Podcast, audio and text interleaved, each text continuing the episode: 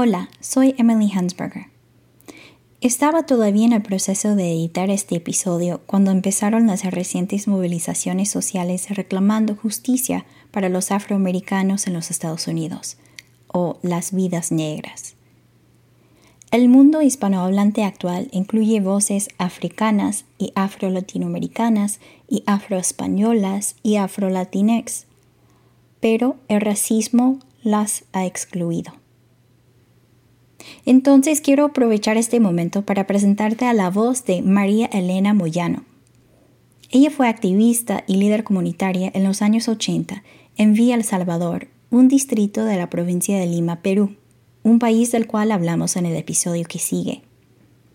Según un homenaje escrito por los que la conocían, María Elena era una chica de barrio, crecida en medio de su gente, comprometida, luchadora, simpática, alegre, jugadora de vole y después dirigente de la comunidad, fundadora y presidenta de la Federación de Mujeres de Villa Salvador y por último teniente alcalde de la ciudad. Todo esto en 34 años. Allí terminó bruscamente su vida, porque Sendero Luminoso la asesinó en 1992. María Elena Moyano dedicó su vida a la lucha por una sociedad más justa y que reconociera la plena humanidad de cada persona algo que nos beneficiaría a todos. La suya era una vida negra. Voy a dedicar unos momentos antes de este episodio a las palabras de María Elena Moyano los programas no escolarizados de educación inicial, que es de la comunidad, son mujeres que hacen un trabajo voluntario, gratuito, enseñando a los niños de 3 a 5 años. Las que hacen trabajos de salud son mujeres, todas promotoras de salud, haciendo prevención de la salud, campañas de vacunación, haciendo un diagnóstico de enfermos de TBC. Y lo mismo ¿no? en las diferentes este, dirigencias a nivel de manzana y a niveles de grupos. Se han aportado con su trabajo, con su esfuerzo y para eso se creado la Federación de Mujeres, para que las mujeres este, ahora no solo aporten con su trabajo, con su esfuerzo y que no solamente sean una masa de trabajo como peonas, sino que las mujeres también aprendan a dirigir y a, hacer propuestas alternativas al proyecto de nuestra comunidad. En Villa yo nací, en Villa me enamoré, en Villa tuve a mis hijos, en Villa me divorcié. El día que yo me muera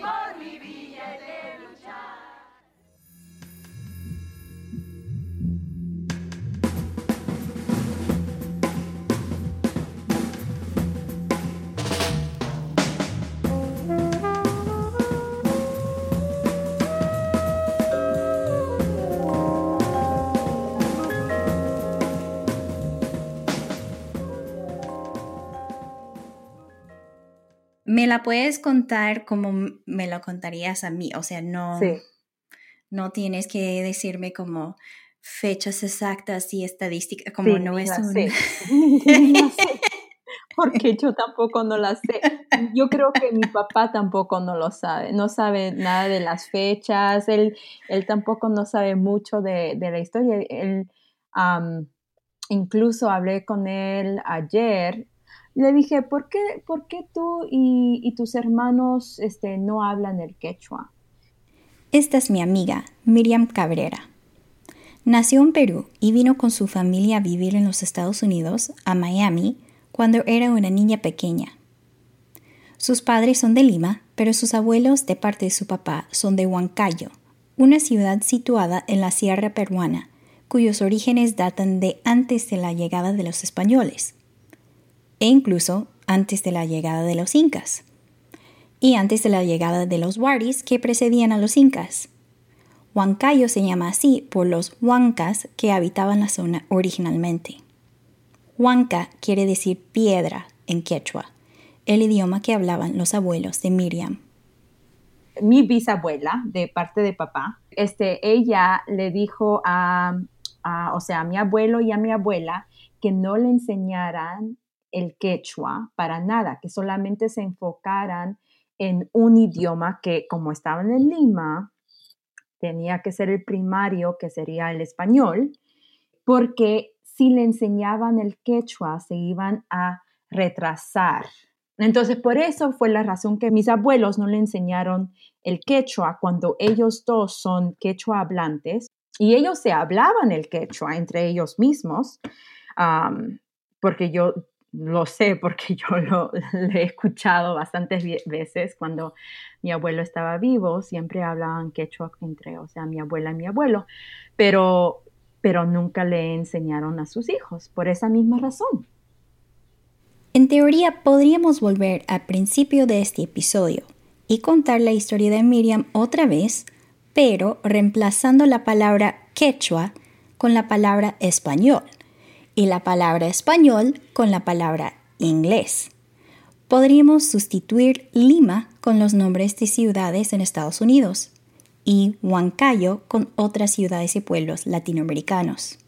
Por ejemplo, ella les dijo a mi abuelo y mi abuela que no le enseñaran el español para nada, que solamente se enfocaran en un idioma que como estaban en Chicago tenía que ser el primario, que sería el inglés. Y voilà, tendríamos la historia de muchas familias hispanohablantes en los Estados Unidos. Volveremos con Miriam más adelante, pero creo que es importante subrayar que esta es una historia que se ha repetido a través del tiempo y en todo el mundo. Hasta el quechua que se habla en Huancayo no es el idioma de los mismos huancas, es de los incas. Pero si pudieras recuperar el idioma de tu familia y tus ancestros, ¿cómo lo harías? ¿Y con quiénes? ¿Qué heridas tendrías que sanar para poder hacerlo? Ahora echa tu cafecito en una cantimplora porque vamos a llevar esta tertulia a la selva, el hábitat de la serpiente.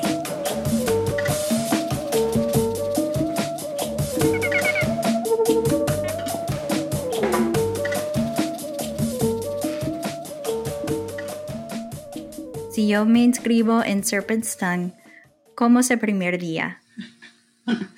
El primer día es mi día favorito. Ella es Ada Volkmer y trabaja con el Center for Participatory Change en Asheville, Carolina del Norte. Y Serpent's Tongue no es ni una banda de heavy metal ni un retiro espiritual con serpientes.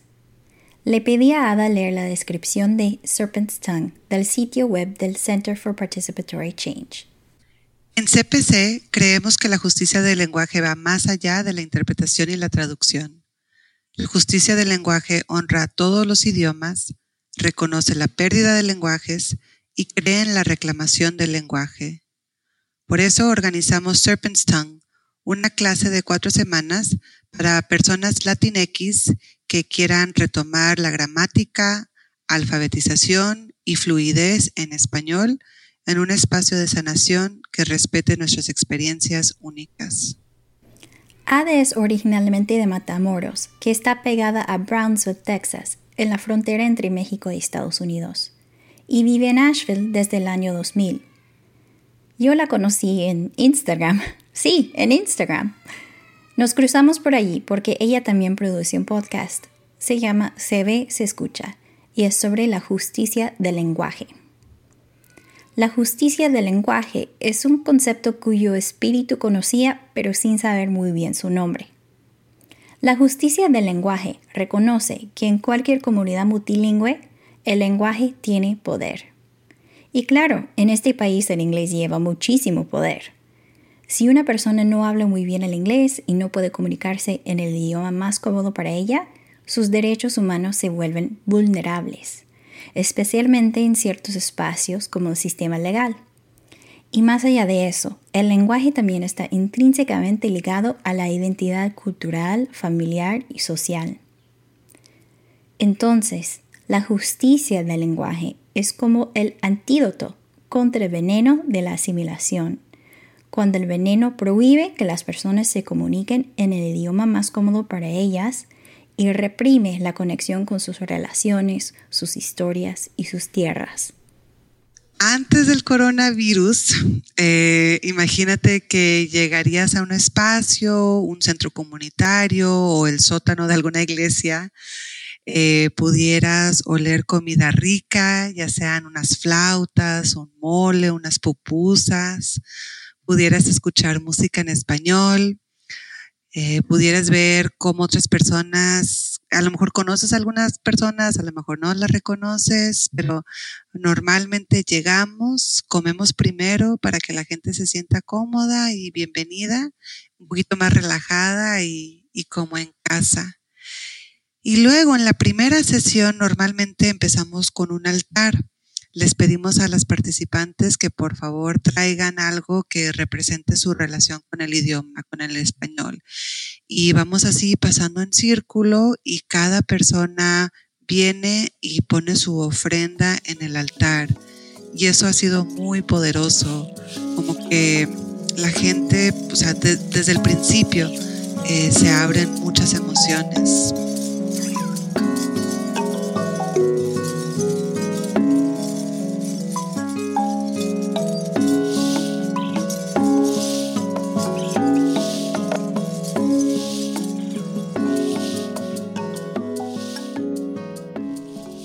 Mencionaste que tus abuelos, o sea, de parte de tu papá, se hablaban en quechua, entonces me, imagino que de niña observabas eso. Oh, ¿Y, qué, ¿Y qué pasa? ¿Tú les hacías preguntas? ¿Tú, o sea, querías aprender? Como, ¿Recuerdas algo de esa experiencia cuando eras niña?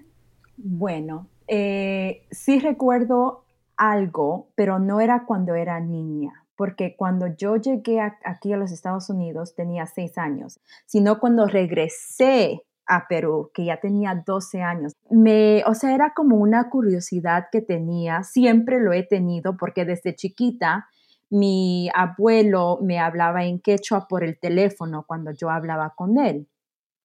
Entonces me enseñó a decir como Imata Sutiki, que quiere decir hola, ¿cómo estás? Em, pero sí, era, siempre le preguntaba a mi papá, me, puedes enseñar más? ¿Me puedes enseñar más? Quiero saber otras frases. Pero mi papá tampoco, porque mi papá sí sabe un poco, pero no es, este, o sea, no es hablante, hablante del, del quechua. Y lo curioso e interesante también es que cuando él iba a Huancayo, todos los años, él iba cada este año durante sus, este, o sea, las, las vacaciones escolares, él iba y nadie le hablaba el quechua, porque ellos decían, no, estos de aquí son de la ciudad, son de Lima y los limeños no hablan quechua, entonces solamente hablaban el, el quechua cuando se querían burlar de ellos o, tú sabes, pero de todos mis tíos, el que habla más quechua es este, mi tío Marcos, que ahorita está en Argentina, y fue porque él se quedó en, en Huancayo, fue al, bueno, a la universidad allá en Huancayo. Entonces tuvo que hacer unos cuatro o cinco años en Huancayo y claro, ya aprendió el quechua. Entonces de todos, de los nueve hermanos que hay, es el único que, que es quechua hablante.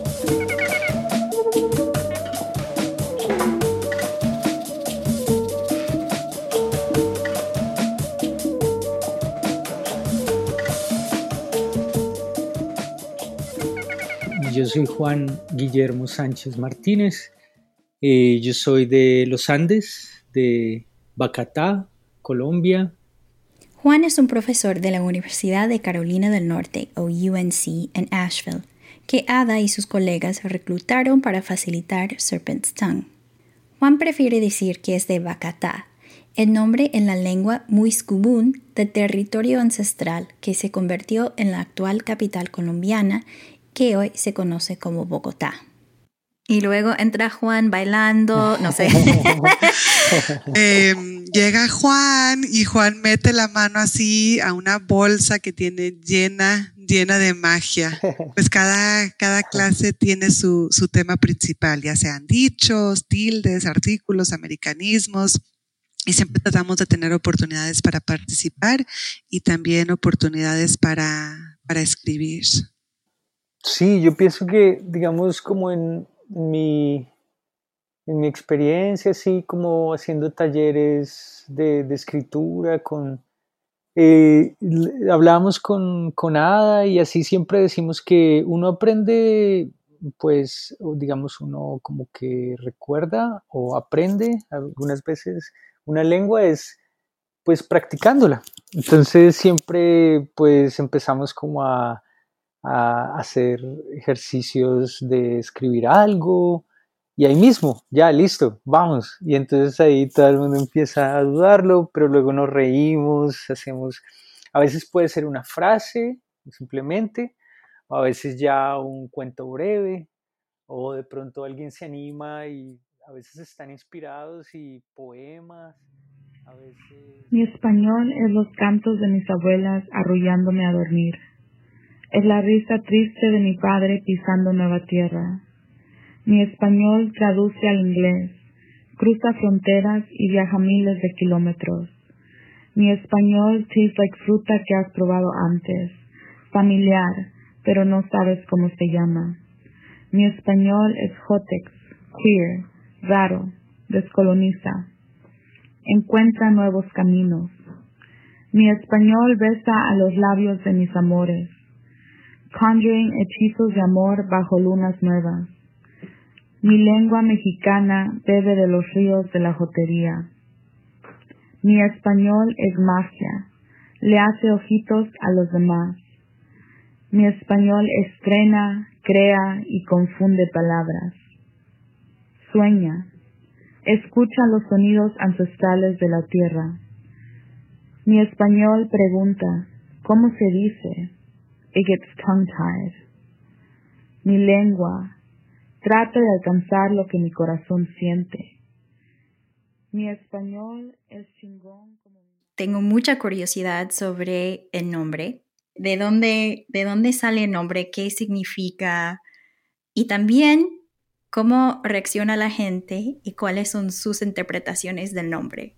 Todo empezó con una serie de videos que hicimos para entrenar intérpretes. Y en esos videos hablábamos del spanglish y cómo usar o no usar el spanglish eh, cuando estamos interpretando. Y en uno de esos videos leímos parte de Borderlands. Es importante mencionar acá que Borderlands La Frontera, The New Mestiza, es un libro de Gloria Ansaldúa, publicado en 1987.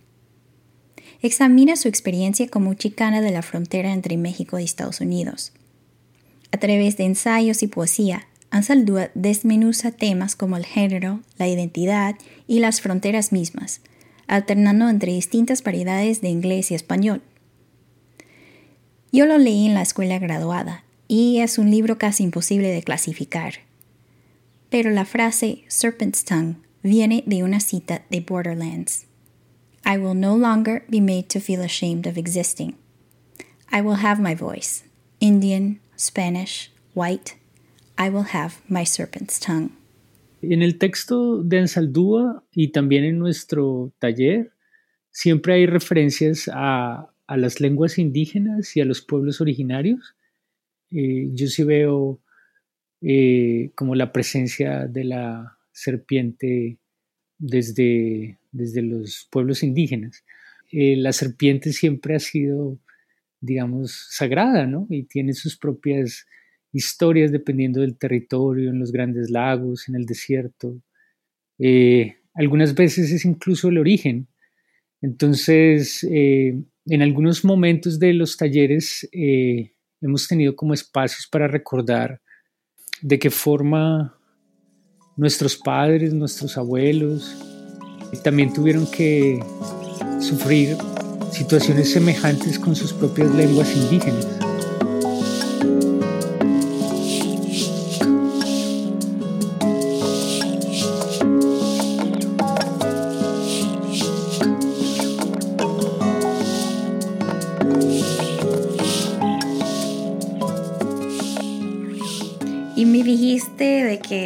Sea, subían a la sierra para reunirse con la familia. ¿Y alguna vez fuiste con ellos?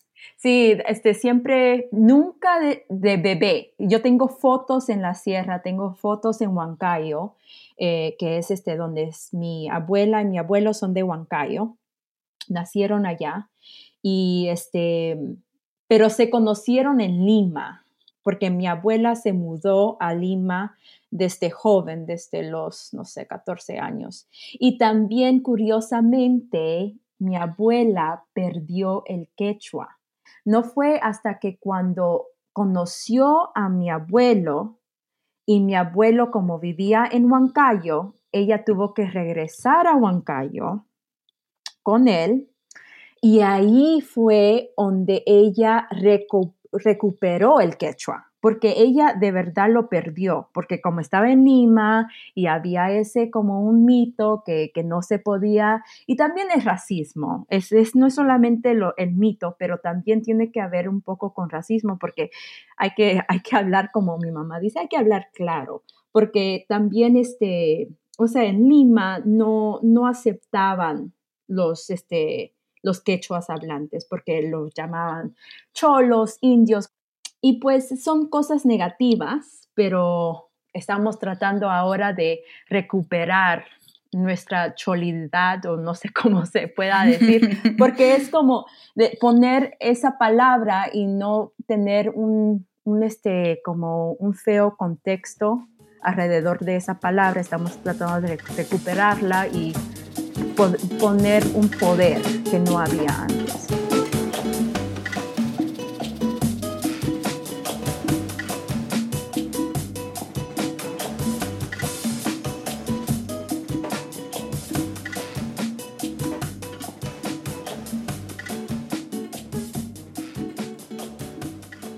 Iba a pedirles eh, si, están dispuestos a compartir algo que fue mm, como muy significativo o muy simbólico para ustedes de, de, qué, de qué es Serpent y qué propone.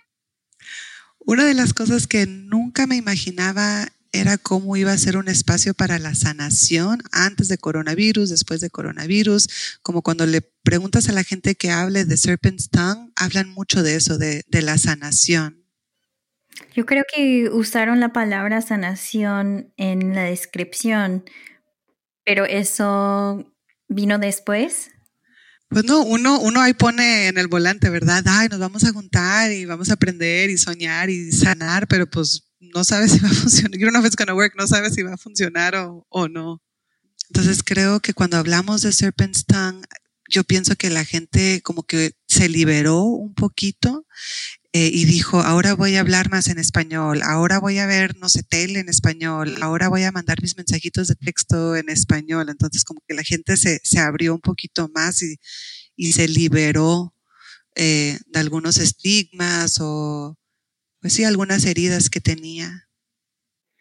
Yo siento que en el proceso de los talleres, como tú decías ahorita, al principio hay un poquito como de, tensión y de, timidez para compartir ¿no? las cositas que han pasado eh, con el sistema de educación oficial, con los profesores que, que, en la escuela no entendían, ¿no es cierto? Como la, historia de cada persona, etc. Pero entonces al principio del taller se siente un poco así y después eh, es como un empoderamiento, ¿no? Y es una, alegría jugar con, todas las posibilidades de nuestra lengua, de nuestras lenguas. Entonces, eh, yo siento que, que por ahí va esa experiencia de de Serpentstone, que es como, hay mucho como, como riesgo, pero también colorido y se mueve por aquí, se mueve por allá.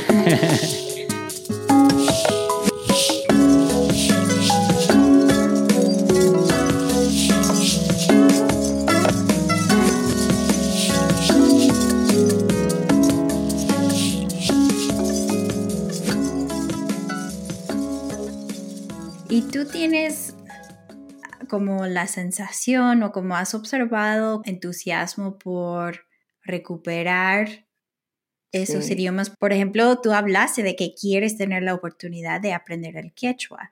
Y aunque tú vives acá en Estados Unidos, me imagino que de tu generación hay muchos, muchos que quieren hacer lo mismo.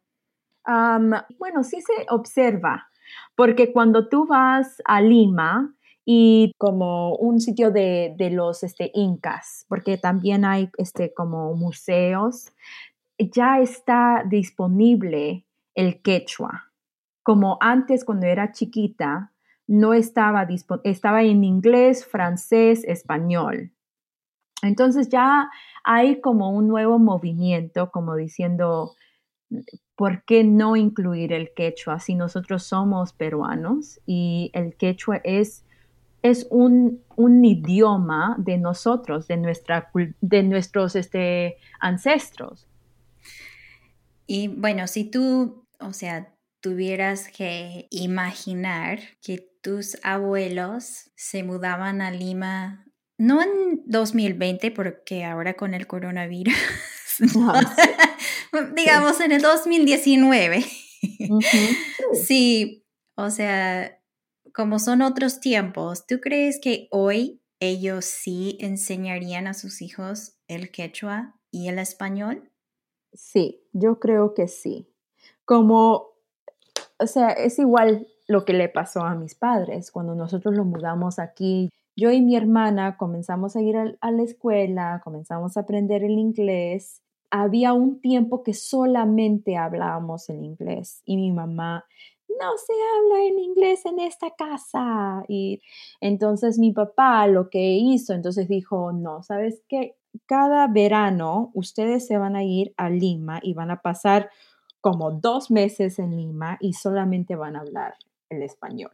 Y yo creo que así hubiese sido la, la, este, la historia de, de mis abuelos porque son diferentes tiempos. Nosotros sabemos más idiomas que nosotros aprendemos, es mejor, no solamente internamente para conectarnos con nuestra cultura, con nuestros ancestros, pero también es bueno para nuestra mente, es bueno pues para todo, para todo. Entonces sí, yo creo que